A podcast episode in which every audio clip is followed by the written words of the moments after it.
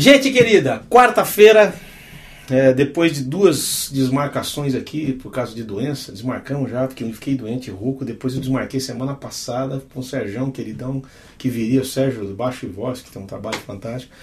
Estamos aqui hoje, graças a Deus, o Choi melhorou, eu também. Estamos aqui junto de volta nesse programa que você sabe é como o vento. Ninguém sabe de onde vem e nem para onde vai. Eu estou tendo a honra de receber aqui hoje. Eu sempre falo que eu chamo as pessoas aqui que têm uma relevância na minha vida muito grande. E falar de você, Domene, é chovendo molhado. Mas você, além de um amigo, um irmão querido, primo do Rogério Bocato, ninguém sabe disso, cara. Não que isso torne você uma pessoa especial, né, Rogério? Onde você estiver, isso não faz. Seu primo, mas é, pô. Você é primo do Domene, vai, vamos fazer assim. Primo do Rogério Bocato. O Domene é arranjador, o domínio é compositor, o domínio é músico, o domínio é multimídia. No Brasil, quando começou a surgir essa coisa de programação eletrônica, o cara já dominava isso de cabeça para baixo, né? Então, é uma alegria muito grande te receber e receber você ter aceito o meu convite, viu, cara? Me sinto honrado. Prazer é meu, João, te vir aqui depois de tanta gente boa que já apareceu aqui, eu fico até meio constrangido. Tô, no lugar errado aqui. Você está na lista das, das, das gente boas e de, de, de, toda essa qualidade que você tem para mostrar. Escuta, vamos falar o seguinte um pouco. Você, tá, você tem dois filhos, você é casado com a Cris Gialuca. Eu acertei aqui, sabe? Com a Cris Gianluca. Beijão pra você, Cris, onde você estiver. Eu não sei se está tanto transmitido ao vivo, porque a gente tá sem sinal, mas vai pro ar depois, ela vai assistir. Beijão pra você, onde você estiver, Cris, teus filhos queridos. Tô com a Marina, com... Marina. temos a Marina com 19, Nicolas com 17. 19 e 17. Gente, é... um tava pequenininho, nasceu Que loucura, hein, Domênio? Que correria, hein, mano? Já estão também no caminho, cada um numa estrada. Já, já. Teu filho é músico já também. Meu né? filho é músico. E a Marina tá fazendo o quê? Também? A Marina tá fazendo letras na USP, já tá trabalhando com aulas de inglês. Imagina, cara. Tem, tem, um futuro brilhante aí pela frente. Também. E meu filho insisti, insisti, insisti. Mas não teve jeito. Nada, revoltado, virou músico. Um amigo meu fala assim que ele, ele, falou que o filho dele podia escolher qualquer profissão. Ele podia ser violonista, guitarrista, pianista, o que ele quisesse, entendeu? Desde que entendeu. Mas assim, entendeu, né? Mas Então, vamos falar um pouco de você aqui, cara. Você começou, como é que entrou a música na tua vida? Você era criança ainda? Como é que foi? É, sete, aos sete anos comecei a ter aula de piano. Sim. Minha mãe era pianista, era, foi professora. Na época não era, mas ela havia sido professora de piano. Sim. É, então ela me pôs para é, eu e meu irmão começamos a ter aula de, Sim, de piano. Tivemos alguns anos de aula de piano, depois fui ter aula de violão. Isso com é, sete anos? Com 7 anos. O violão entrou lá pelos 10. Deixa eu entender o parentesco. Quem é irmão de quem? A tua mãe é irmã da mãe do Rogério? Teu pai é irmão? Como é que é o negócio? Minha mãe é prima do Rogério. Ah, ela é prima do Rogério. Então você é primo já segundo grau, assim. É. Certo. É. É, já dá pra ter um pouco mais de saúde, né? Não é tão direto assim, né?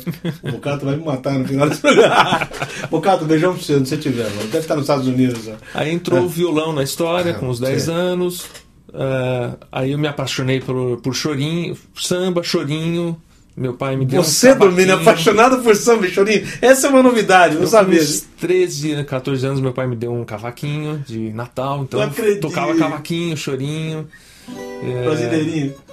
Aí, aí entrou a guitarra, virei guitarrista. Aí no meio do caminho voltei pro piano, fui pra guitarra de novo, voltei pro piano de novo. Aí foi. Que loucura. Sucessão de. Mano. Você, você foi contemporâneo comigo de uma época em que a gente gravava em fita, né? Não, era, não tinha essa coisa de HD. Ctrl Z não existia, né? Não, infelizmente. Você perdia não. o controle, mas não tinha Ctrl Z, né? Quando acontecia alguma besteira, era, você tinha que se controlar. O Ctrl Z tinha que ser seu, assim, volta para trás, respira. É. Vamos ter que regravar tudo de novo. Exatamente.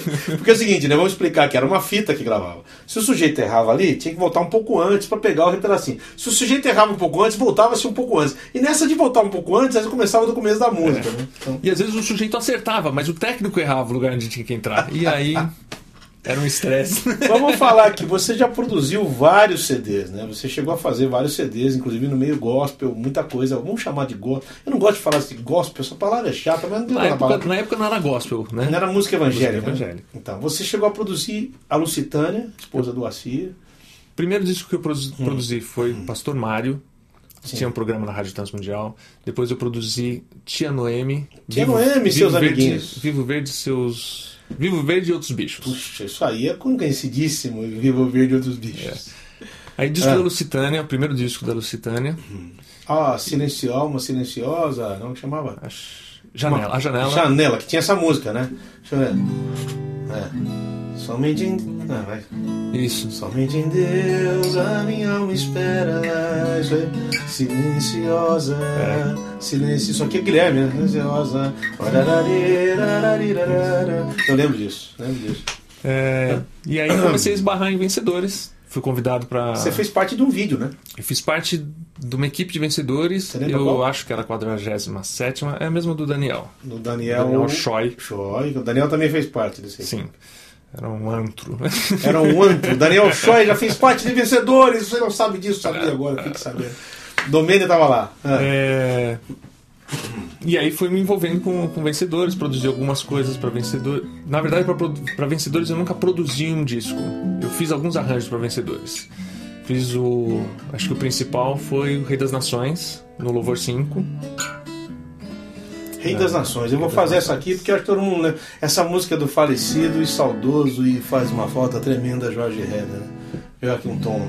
Grandes são as tuas obras, Senhor Todo-Poderoso, justos e verdadeiros são os teus caminhos. Pavarini, que é jornalista, fala que aprendeu a quinta aumentada com essa música. Ó oh, Rei das Nações, quem não temerá, quem não glorificará teu nome. Ó oh, Rei das Nações, quem não te louvará, pois só teu nome é santo por aí vai, né? Isso foi, você lembra o ano? É difícil, hein? A memória agora vai mentir totalmente pra gente. Ah, foi antes de 90, 88. Louvor o quê? Louvor 5. Louvor 5 já. 88, 87, talvez. Sim. A gente tava tentando lembrar de onde é que a gente se conheceu aqui, mas tá difícil. Eu não, não consigo lembrar realmente. A memória já. Já foi, já não dá. O HD já não registra mais. Eu tô tentando procurar lá, dei um search lá, mas não foi, não achei mesmo. Eu imagino que tenha sido em algum estúdio. Pode ser. Porque nessa época eu era muito. Eu queria aprender muito. Então eu quando eu tinha chance, quando eu Você conhecia alguém que deixava, eu ficava dentro do estúdio acompanhando a produção dos outros para aprender. Que é a melhor maneira de aprender, né, Domênio? O pessoal fala que existe. Que é o que falta muito hoje, as pessoas Exato. não têm essa oportunidade, né? De, de, de, ter, de ser discípulo de alguém. É, exatamente. Porque o cara pode estudar numa escola e tal. Eu já peguei gente que vai lá em casa, né? Eu tenho um, um home studio muito simples. Mas uh, eu conheço o programa infinitamente mais do que o cara que fez o curso, não sei onde, pagou uma nota. Falei, cara, mas você não fez o curso, né? Mas nada então o básico. O que é o básico? Nada, né? Ninguém ensina nada. Você acha ainda que a melhor maneira também é sentar e assistir e ouvir, não é isso? Ah, sim. Isso é ah, sim, você aprende, né? Aprender com o outro, né? Exato. Com o outro fazendo, não o outro dando aula. Exatamente. Mas isso é difícil, né? Ter essa oportunidade hoje em dia está difícil. Está difícil. As pessoas estão cada vez mais isoladas. Sozinhas, né? O cara cria sua estrutura e deixa para lá. É. Então você vivia muito em estúdio, era essa a tua história. Você sempre gostou de tecnologia, então? Som. Né? Sim, adorava. A gente fez, vamos contar uma história aqui que ninguém sabe. Uma vez a gente fez um jingle para Volkswagen que infelizmente não vendeu. Ficou lindo, né? O jingle era uma música bonita pra caramba. Eram cinco. Eram cinco jingles nas cinco regiões do país. Eu vou cantar, agora se alguém quiser copiar o jingle vai ficar Já foi. Pé na estrada lá vou eu. Minha vida é levar meu caminho. Lembra disso? É. Vou tranquilo sem me preocupar. Volkswagen, amigo presente em todo lugar. E era uma coisa bem. Agora bem... chega, senão a gente vai ter que cobrar não, deles, exatamente, né? Não tem jeito. Vamos querer usar. Né? E aquela coisa romântica. É, né? Por entre montanhas e vales, lugares distantes, estradas e chão. Ó, carrego as saudades de casa e a carga pesada do meu caminhão. Aí vem naquela romantização. Mas eu não viajo sozinho, tem sempre alguém no meu caminho. É a linguagem de crente, né? Totalmente. Jesus, não, era, é o caminhão Era um jingle crente, porque era Volkswagen evangélica. Seria Volkswagen. Eu tenho um amigo lá em Brasília, o Zazo, que você deve saber quem é, o Nego Zazo, que é um fantástico compositor. O Zazo costuma imitar o Djavan. Se o Djavan fosse crente, como é que ele cantaria? Você tem que ver esse vídeo, é impressionante. Então eu imagino que se fosse o dono da Volkswagen se convertesse, seria. Ah, um... sim. Contrataria a gente. Olha, eu vou passar aqui para as pessoas verem o teu portfólio enquanto a gente está conversando. Enquanto isso, vocês vão ouvindo a gente conversar aqui. Você tem um portfólio trabalho imenso, maravilhoso. É, depois dessa fase produzindo é, material evangélico, discos evangélicos, eu acabei caindo na publicidade. Sim. Então, Só para lembrar o seguinte, a gente não chegou a falar do Katz Barnett, né? Ah, o Cato Bernardo tá Ah, meio tem pessoa que eu esqueci de não esquecer, não. Quem sabe a Sônia manda um e-mail pra gente hoje de novo perguntando alguma coisa. Ela já mandou uma vez. Mas vou perguntar aqui pra você. Você produziu essa. Como é que você foi parar no Katz Barnett? Indicação? Como é que foi, como é que foi o caminho? É, eu fui convidado para tocar no lançamento do disco. Deixa eu traduzir. Katz Barneia. O que, que é isso, João? Tem gente que não sabe o que é Katz Barneia. Katz Barneia é o nome. Katz Barnea, o Barnea é o nome de uma cidade da Bíblia que foi usada num, num nome como nome de um grupo formado pela Igreja Renascer, Isso. uma banda. Desse grupo faziam parte, vamos lá. Tomene, Da minha formação era Simeon, Brother Simeon, que depois virou Brother Simeon. Ele era é, só o Simeon. que né? é o, é o cabeça do Katz Barnea. Sim. Barnea sem Simeon não é Barnea.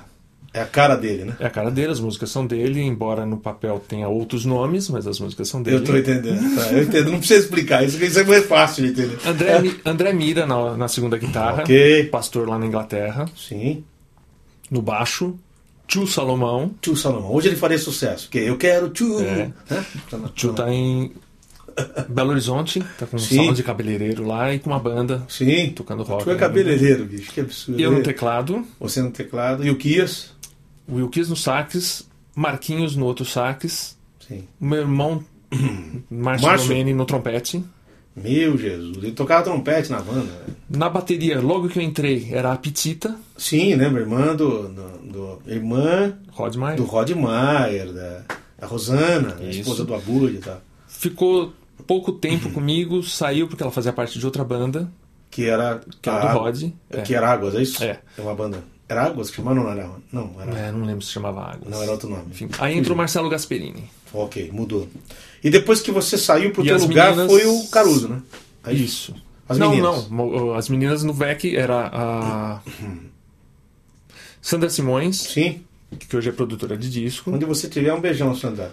A Pra outra, pra Petita também, que ela estar assistindo. Alessandra, Alessandra. mora nos Estados Unidos. E a mulher do Macuco fugiu. no- Ah, E tinha o Paulinho Macuco, né? Paulinho Macuco na percussão. Que a gente já falou também. Isso. Falamos, já, já falamos. Isso, Macuco. Então essa era a gangue. Eram Era, era. 12. Eram eram- doze. éramos 12. Éramos 12. E deixa eu perguntar, e como é que era essa coisa de viajar com o Carlos Barnet? Tinha muito convite? Não, a gente viajou muito pouco. Ah, não teve uma história muito de trajetória de viagem? Não, eu fiquei com eles um ano. É, a gente basicamente tocava de segunda-feira na Renascer. No, Era o trabalho de o vocês. trabalho que tinha lá para jovens. E o que, que aconteceu? Quer dizer, a, a- começou a, a, a, a banda se desfez. que- Quem foi o primeiro a sair? Você? Não. Primeiro foi o, O Chu. Que saíram com ele. Porque ele que saíram com ele, tá? Ele queria seguir uma vida profissional e lá eles não davam condição para isso. Exatamente. Foi o que aconteceu. Exatamente. Ele Não precisava... tinha respaldo profissional para ele poder viver lá. É. Aí a briga comprou, o pessoal comprou a briga também e falou: Aí "Bom, eu comprei, vai sair eu comprei a briga e falei, então eu saio. Em seguida, André Mira saiu, também. o meu irmão saiu e o que saiu, aí a banda já, já mudou de cara. E Já mudou alguns, bastante. alguns seguiram carreira, né? Quer dizer, o próprio Kiss tem o trabalho dele hoje, né? o próprio Brother também, que ainda continua tocando, né? O Caruso está tocando também profissionalmente. E você então enveredou para essa área de propaganda. Você, foi aí que você foi embora. A gente não podia esquecer do Cats Barnet, porque passou pelo caminho. Né. Eu me lembro que a gente gravou algumas coisas juntos antes do Cats Barnet, eu não lembro se foi antes ou foi depois. Acho que foi antes Foi também. antes, né? foi antes. Isso aqui, por exemplo. A vida, minha vida, era muito doida. Lembra disso aqui? É. Baseado noite e dia.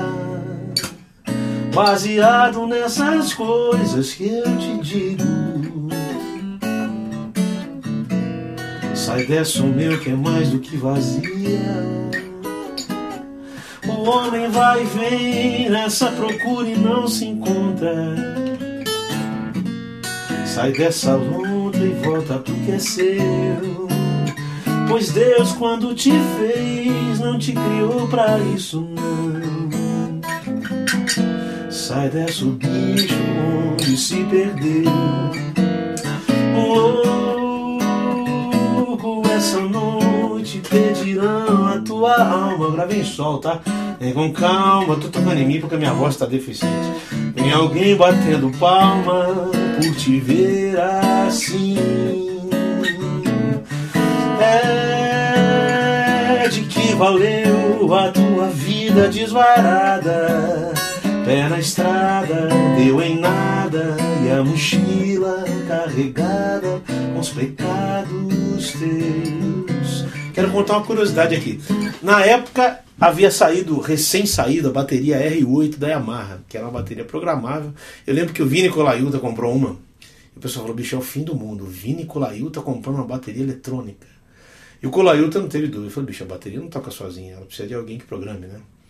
Então há um preconceito danado com teclado, com programação, que eu acho um absurdo. Né? Teclado, quando é bem executado, a maioria das produções que Holland. existem. É, como é que é? O que, que ele falou? Holland. Holland, perdão. A R8 é Holland, não Yamaha. Isso. Gostei, Choi, da correção, maravilhoso. Aí o que acontece? O querido Domene programava a bateria e o prato era um som só, né? Ele tinha volume, mais baixo, mais alto. Mas ele não tinha dinâmica, como hoje, hoje tinha você variação de timbre, Não né? tinha variação de timbre, a variação timbrística era zero.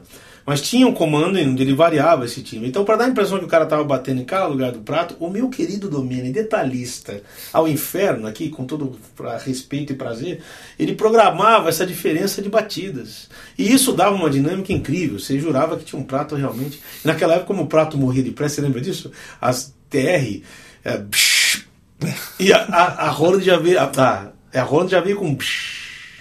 Durava o prato inteiro. Então era um prazer ouvir um prato inteiro. Que bobagem, não é? Falar isso de hoje, pra Nossa, quem nunca meu viu isso, amigo, eu acho um pra quem não absurdo. viu O isso, acho que eles estão falando? É isso, a minha, a meu tecladinho, o meu, a minha plaquinha de som aqui tem um prato que dura até o fim, né, bicho? Hoje não tem mais.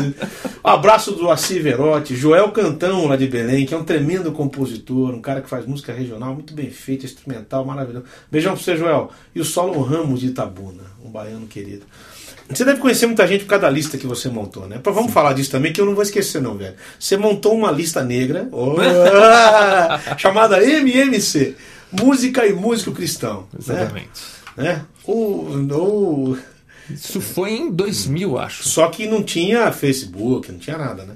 Não, Era uma não tinha, lista não tinha Orkut, não tinha nada. Era uma lista por e-mail. Que você até me convidou pra entrar e deu várias. Você chegou a participar no comecinho dela, né? A gente começou a dar alguns rolos e eu saí fora. É. Algumas discussões inúteis, farisaicas ao extremo, e eu acabei saindo fora. Mas fantástica, até hoje tem essa lista, hoje tem no Facebook. Vou recomendar aqui pra você. MMC, vai no Facebook, Música e Música Cristão, tá no Facebook. Sim. Uma lista fantástica, que tem gente lá fantástica. Músicos, se você nunca ouviu falar, lá dão suas opiniões, suas sugestões. O próprio Domênio tá lá, sempre respondendo um, mandando um sermão e outro. É o cara. Então o que acontece? É, recomendo a você, vai lá no Facebook e procura. E aí? Vamos continuar o nosso papo agora. Cantei o louco, porque na época você me ajudou a programar a bateria. Tem um fato interessante para contar. No estúdio, eu estava gravando o back dessa música. Quem operava a mesa era o, era o Eduardo Sider, irmão do Carlos. E era umas três horas da manhã. E eu e o Nelson Bomilca fomos gravar o back dessa música. Você sabe dessa história? E o Cida estava morrendo de sono. E eu e o Bomilca, quando, se jun- quando a gente se junta, é um problema, porque é muita risada, gargalhada. Inclusive a gente passa dos limites. E na época a gente começou a dar risada, porque uh, um olhando pra cara do outro, bicho, era só gargalhada. E o Cider, nunca vi o Cider bravo, né, meu? E O Cider é uma mansidão em pessoa. O Cider ficou bravo, cara. Falou assim: Vamos acabar logo esse negócio aqui que eu tô com sono. Vocês ficam brincando aqui, eu quero acabar essa gravação. Aí que piorou, porque aí começou a rir mais, né? Mas só pra lembrar que a primeira gravação do Louco foi a gente fez junto nessa. Depois eu regravei com violão, naquele CD violão e voz. E no final dessa música, tinha gravado uma gargalhada. E a gente tirou. Porque Na mixagem ficaram com receio de. hum, é, vai era- soar estranha essa gargalhada. Tá meio né? demoníaca. Exato, ele podia soar como cara endemoniado. E ela, né? Ela um dia carregada com os pecados teus.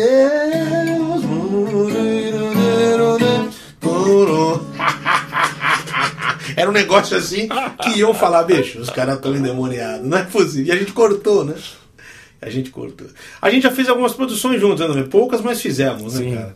Aquela menina que a gente produziu uma vez, que tinha músicas do Vavá na época e tudo mais, foi muito legal aquela, aquela Olivia. coisa. Olivia Eringer, né? Que Não depois mais- seguiu não é mais uma menina, né? Era uma menininha. Não, de- na época Você lembra que ela subia na cadeira pra gravar? O microfone não chegava, o telefone não baixava até ela. Tinha que botar ela na cadeirinha, né? Curiosidades, curiosidades. Domênicas aqui, vamos falar.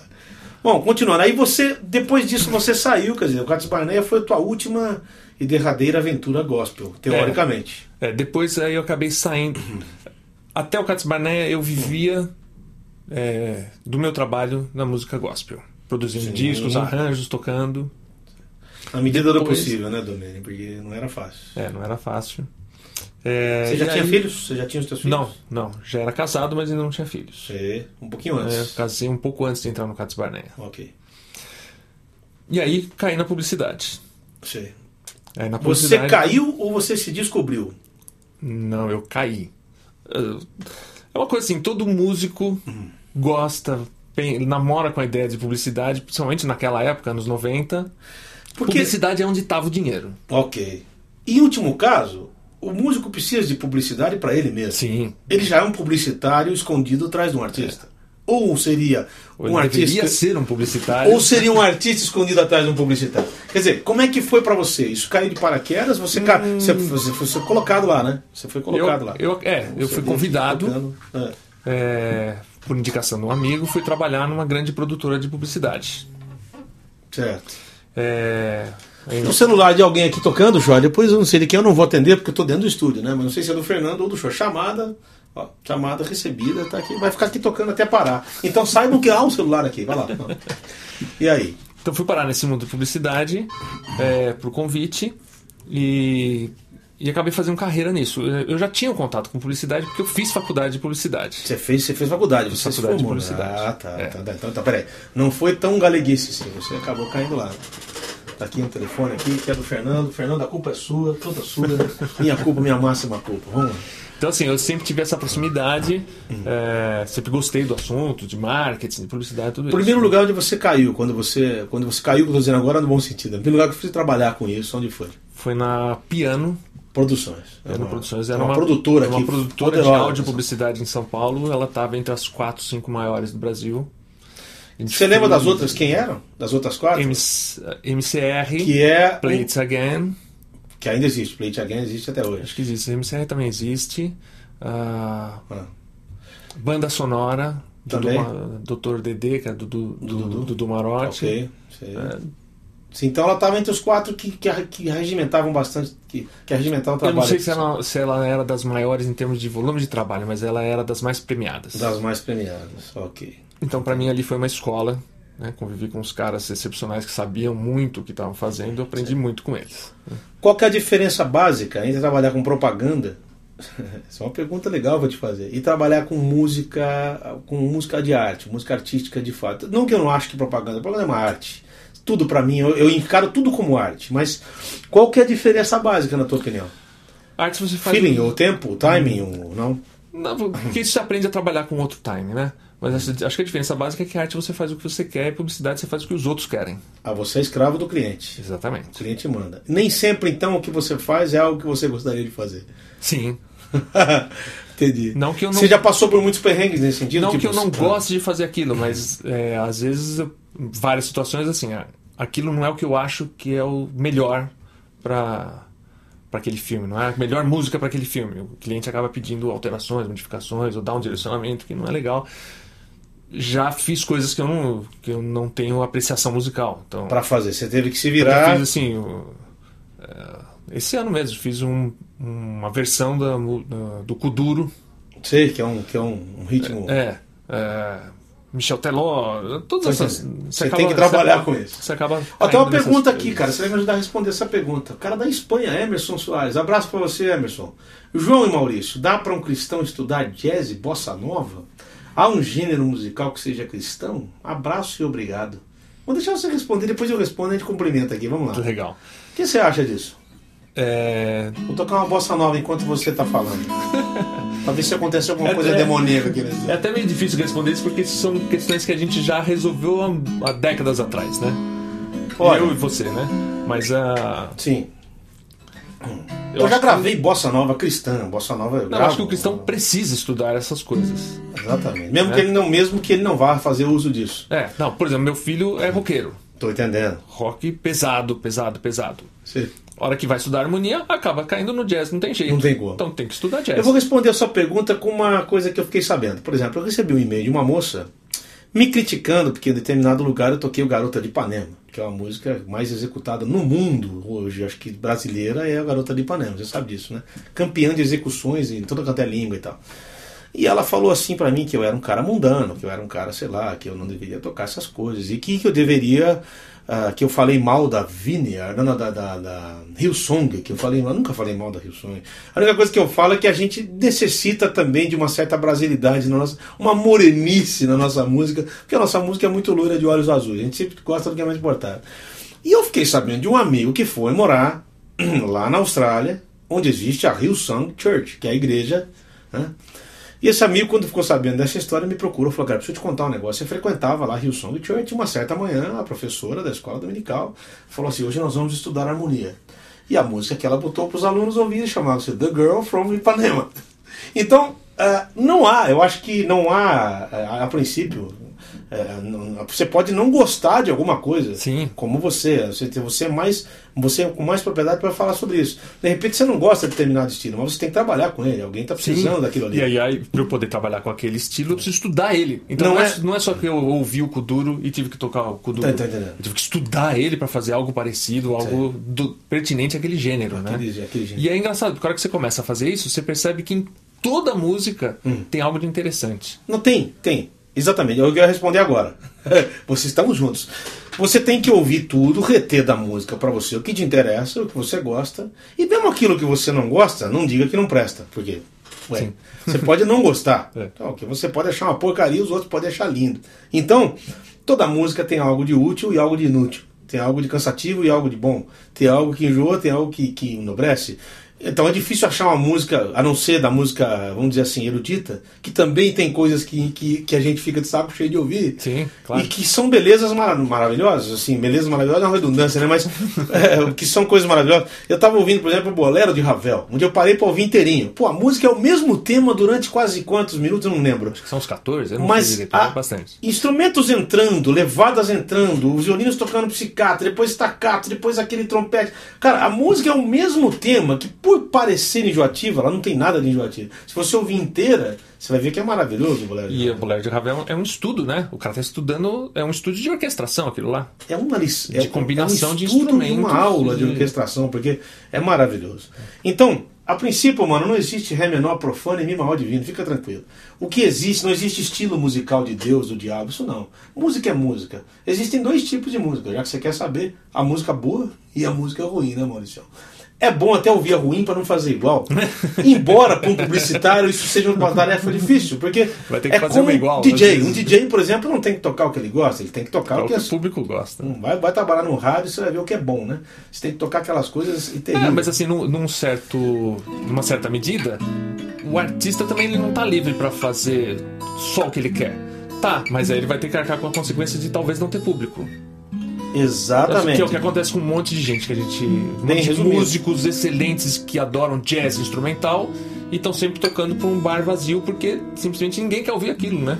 Felizes os que podem viver de jazz, né? Eu falo isso pro meu filho, meu filho gosta de jazz. Aliás, toca jazz, mas não toca só isso, ele toca música brasileira. Mas o público jazzístico é um público limitado, né? É, é para quem o tipo de jazz você tem um público maior, conforme o tipo menor, de jazz vai ser diminuto. A né? música instrumental é outro, é outro dilema, né? Não, você não tem todo o tempo música instrumental e gente que sabe ouvir música instrumental. Até a minha música, que já não é tão complicada, eu tenho um público pequeno, assim, muito pequeno. Realmente o meu público é muito segmentado. Quer dizer, eu sei que quem ouve meu trabalho é quem estuda, ou quem pega um instrumento, ou quem vai estudar música. É interessante, né? Porque assim, aí que você vê, como eu, eu, afirmo, que às vezes as pessoas, na sua ignorância, discutem com o músico o que, que é bom e o que, é ruim. Mas não se discute música com música, não ser um outro músico.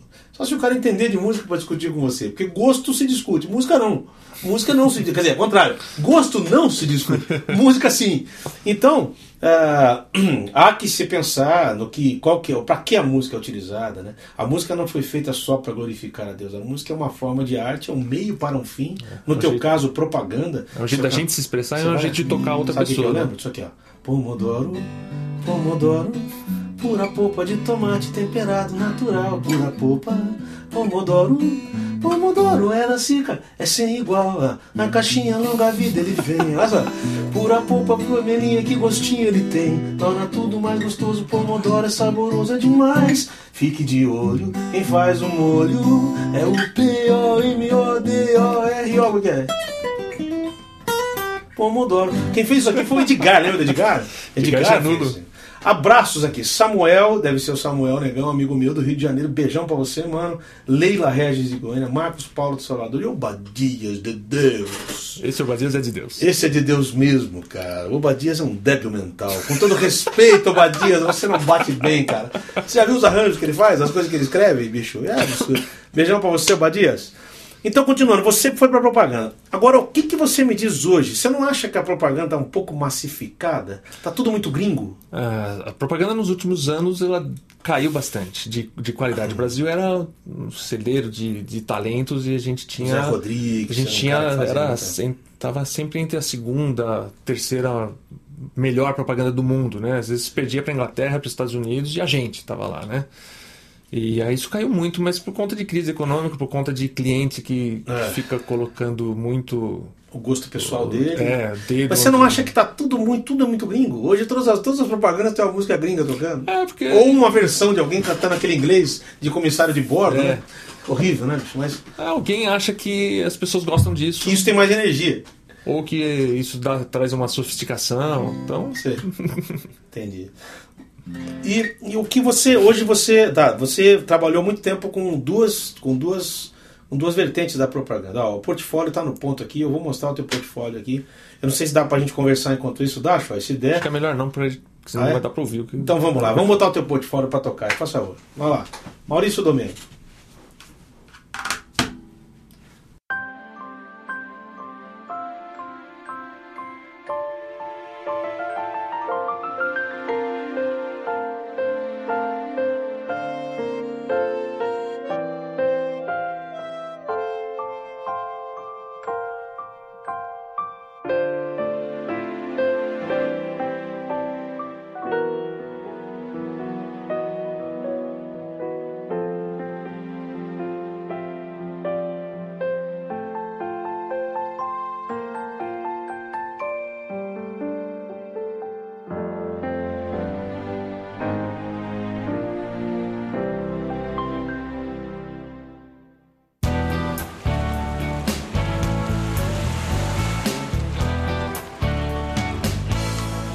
Tempo seria muito difícil para nós homens falar com naturalidade que falhar é normal. Mas ainda bem que tudo isso mudou. Hoje é possível ter um desempenho sexual melhor. Basta tomar uma atitude. Procure um médico. Quem melhora o desempenho sexual vive melhor. Já foram escritas muitas histórias da época em que os meninos engraxates eram engolidos pelo valetão. Guardo-as como boas lembranças da rua onde vivi. Todos os dias de manhã ia à escola. Ao retornar, pegava a pesada engraxadeira. Trabalhava muito. Era a única forma de ajudar minha família.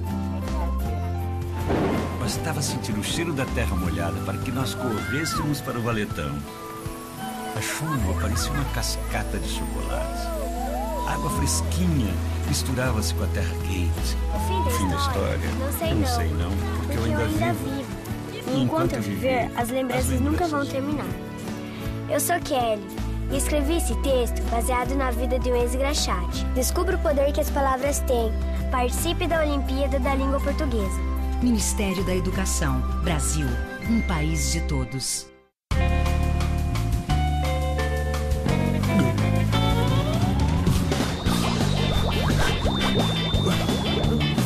Charada está de volta. Às vezes é queimante, às vezes é congelante. É sempre uma charada.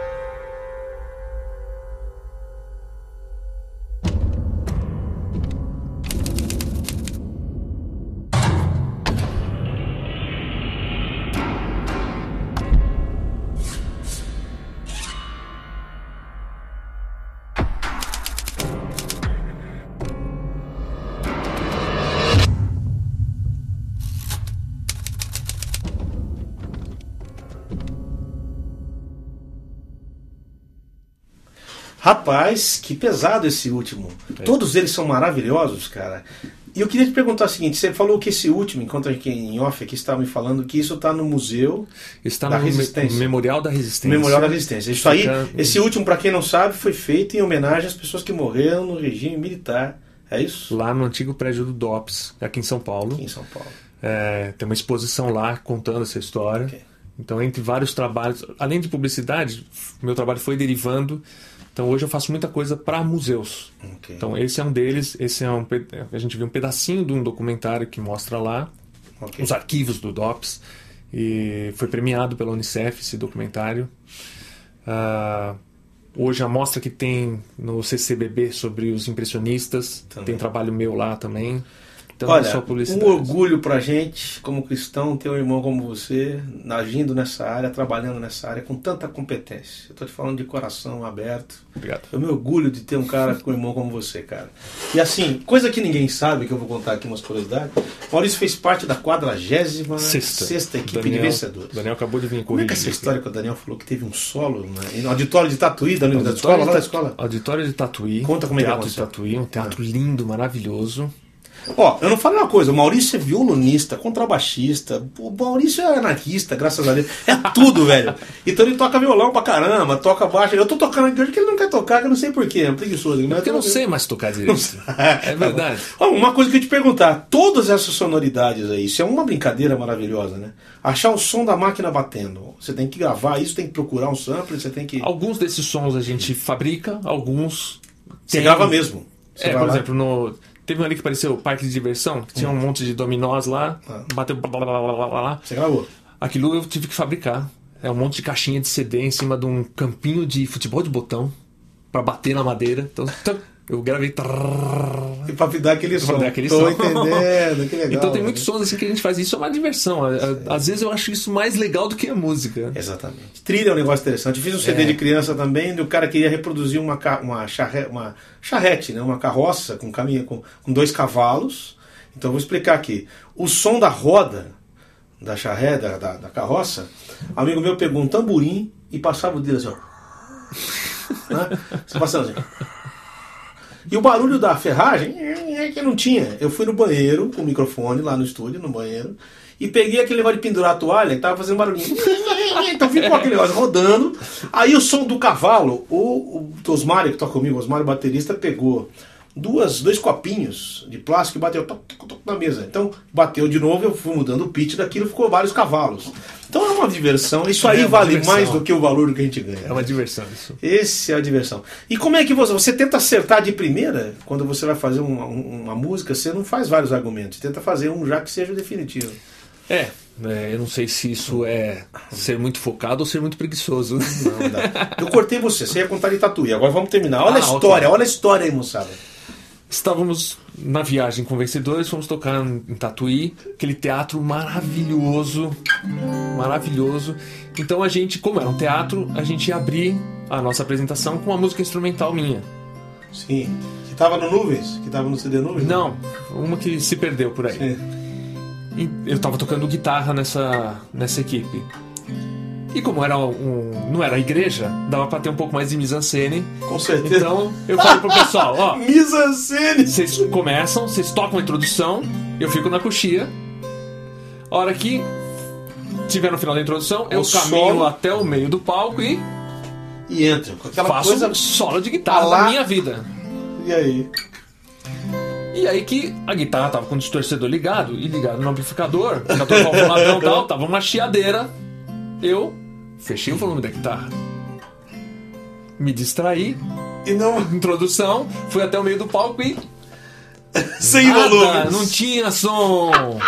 Aí bateu desespero. Putz! Ficou teatro mudo, mano. E aí, aí o pessoal tocando e eu sem guitarra, comecei a mexer no cabo, fui na pedaleira, mexi, mexi, mexi, mexi, mexi no amplificador, e eles tocando de novo, até uma hora que eu bati o olho na guitarra e falei, o volume! Abri o volume e fui. Aí já perdeu, aí me Toquei, perdeu a cena. Só que aí eu não fui até o meio do palco, eu fiquei lá no cantinho tocando. Que vergonha, né, garoto? Rapaz, que absurdo. Mas é assim mesmo, faz parte, mano. Faz parte. Essas coisas fazem parte da. A gente não esquece nunca mais. É as horas que as coisas ruins uma ficam. vergonha, né? né? As coisas ruins ficam. Né? E, Tem, ah, tem, tem histórias de gente que andou caindo no palco, né? cara, você sabe dessa história, ninguém sabe. A minha equipe foi a 39 e a gente foi dirigir um louvor num hotel aqui, em São Bernardo, né? um hotel Pampas, que é um hotel redondo ali, não sei se não existe, mas existia. E eu lembro que eles dividiram o auditório no meio. E o auditório era dividido por uma por uma cortina da cor da parede, para dar a impressão que era uma parede. E eu tocando com vencedores, ninguém sabe dessa história. Eu vou contar aqui agora, eu com esse pequeno peso meu, na época eu pesava 90 quilos, estou com 130, mas eu com violão, eu tava cansado, falei, ah, vou dar uma encostada nessa parede. Não era uma parede, né? Era uma cortina, mano. Deu 45 graus, velho. Aquilo foi, não dava pra voltar mais. Lá se foi o João, bicho. E o Moisés, né, que de louvor, todo concentrado, aquela coisa. Todo mundo começou a rir, bicho, não entendeu nada, olhou pra trás, eu caído com o violão. Você continuou a tocar? Ah, fazer o quê, né, Domênico? O que, que a gente podia fazer, né, cara? O que, que a gente podia fazer? Eu chamei essa pra não passar vergonha sozinho aqui, né? Entendeu? Com certeza. Todo mundo já passou isso. Vencedores tem. Hoje eu peguei um álbum, passei ali, um- passei ali em Vencedores, peguei um álbum de fotos da minha equipe. Eu vou é, escanear aquilo ali e guardar com alguma lembrança. Olha, o nosso tempo é muito curto. Mas eu quero dizer o seguinte, o teu contato tá aí? Tá aí, Vai, vamos botar o quiser- teu contato no ar. Quem quiser fazer Saber o seguinte, dizer pra você que é uma honra te receber aqui, e dizer pra você que, cara, é muito bom ver você, tua família linda, teu Obrigado. estúdio novo, zerado, eu preciso ir lá Zeradinho. visitar, fazer um churrasco lá. Vá antes que acabe. Porque eu não sei tocar violão, mas eu sei fazer uma carne. Aí eu vou lá fazer uma carne pra gente, né? Não sei tocar mesmo, mas eu, carne eu sei fazer direitinho. Eu vou lá fazer uma carninha pra gente. E vou na tua casa, dar um beijão na, na, na querida Cris, nos teus filhos maravilhosos. Quero mandar aqui um abraço pra todos aqui. Eu sei que o programa hoje tá um pouco mais curto, também correria. O Shoy tem que viajar, a gente tá no. Ah, correção, o celular que tocou aqui é do dono do estúdio, então eu não podia nem ter podia Qual vídeo você quer que a gente ponha de saideira aí? Põe do Brasil, Japão, Brasil, o- Japão. origens. O que vídeo é esse? Esse vídeo foi feito em homenagem aos 100 anos da imigração dos japoneses aqui para o Brasil, Ok. num evento que teve no, no Sambódromo, Ok. para toda a colônia japonesa. Isso foi há No Rio de Janeiro, isso? Aqui em São Ou Paulo. no Sambódromo aqui, Ah, no AMB. Isso foi há uns três anos 2008, atrás. Acho que foi, acho que foi isso. É, foi apresentado para toda a colônia japonesa e para a família imperial japonesa lá, Uns, enfim, os todos. E aí que tá a curiosidade disso. O vídeo conta a viagem deles aqui pro Brasil e eu tinha que fazer uma música japonesa. Só que, você sabe, a gente sabe fingir que é japonês. Faz uma pentatônica, tá tudo resolvido, né? Pois é, mas quem ia assistir É, eram os japoneses. Então não vou fazer feio pros japoneses. Então, E e o medo de não fazer. Então eu passei uma semana ouvindo música japonesa Koto, pra aqueles instrumentos pegar todos. aquela linguagem para fazer um negócio verdadeiro e não fingindo que é japonês. E graças a Deus todo mundo gostou. Como chama aquele bombom que eles tocam? Esqueci. Taiko. Taiko. É um enorme. Aquilo lá dá um trabalho pra tocar, que os caras põem no meio da perna. É, tem que enorme. segurar, é, horrível. Mas vamos lá. Gente, querida, beijão pra vocês. Quarta-feira que vem, baixo e voz aqui comigo, não percam. Maurício, Deus Obrigado, te abençoe, mano. Obrigado. Imagina, alegria minha, eu que agradeço imensamente. Fica com Deus, gente.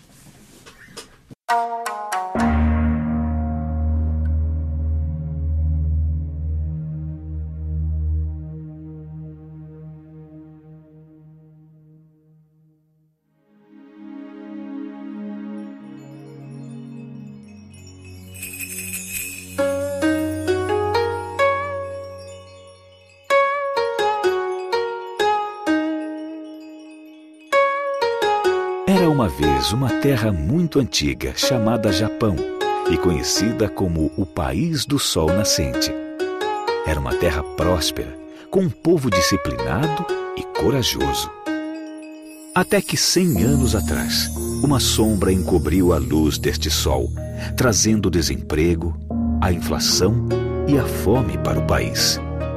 Mas a esperança nascia do outro lado do mundo, num lugar chamado Brasil uma terra nova e promissora.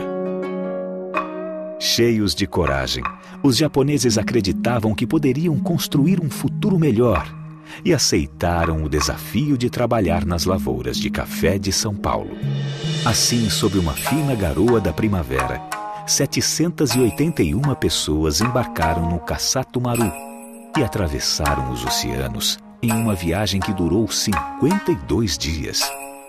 Seus corações iam cheios de incertezas, mas repletos de desejo de vencer.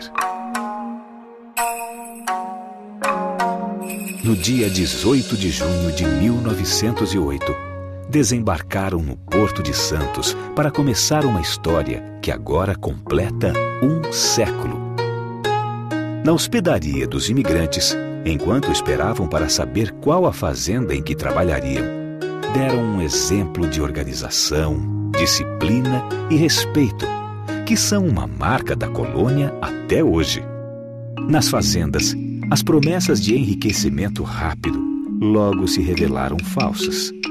Encontraram condições de vida e trabalho inadequados mesmo trabalhando de sol a sol, colhendo os grãos de café, não conseguiam o suficiente para melhorar de vida.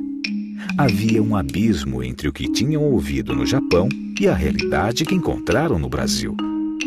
Mas a vontade de vencer, aliada ao espírito de união entre eles, os desafiavam cada vez mais, fazendo com que muitos deixassem as terras e buscassem novas alternativas.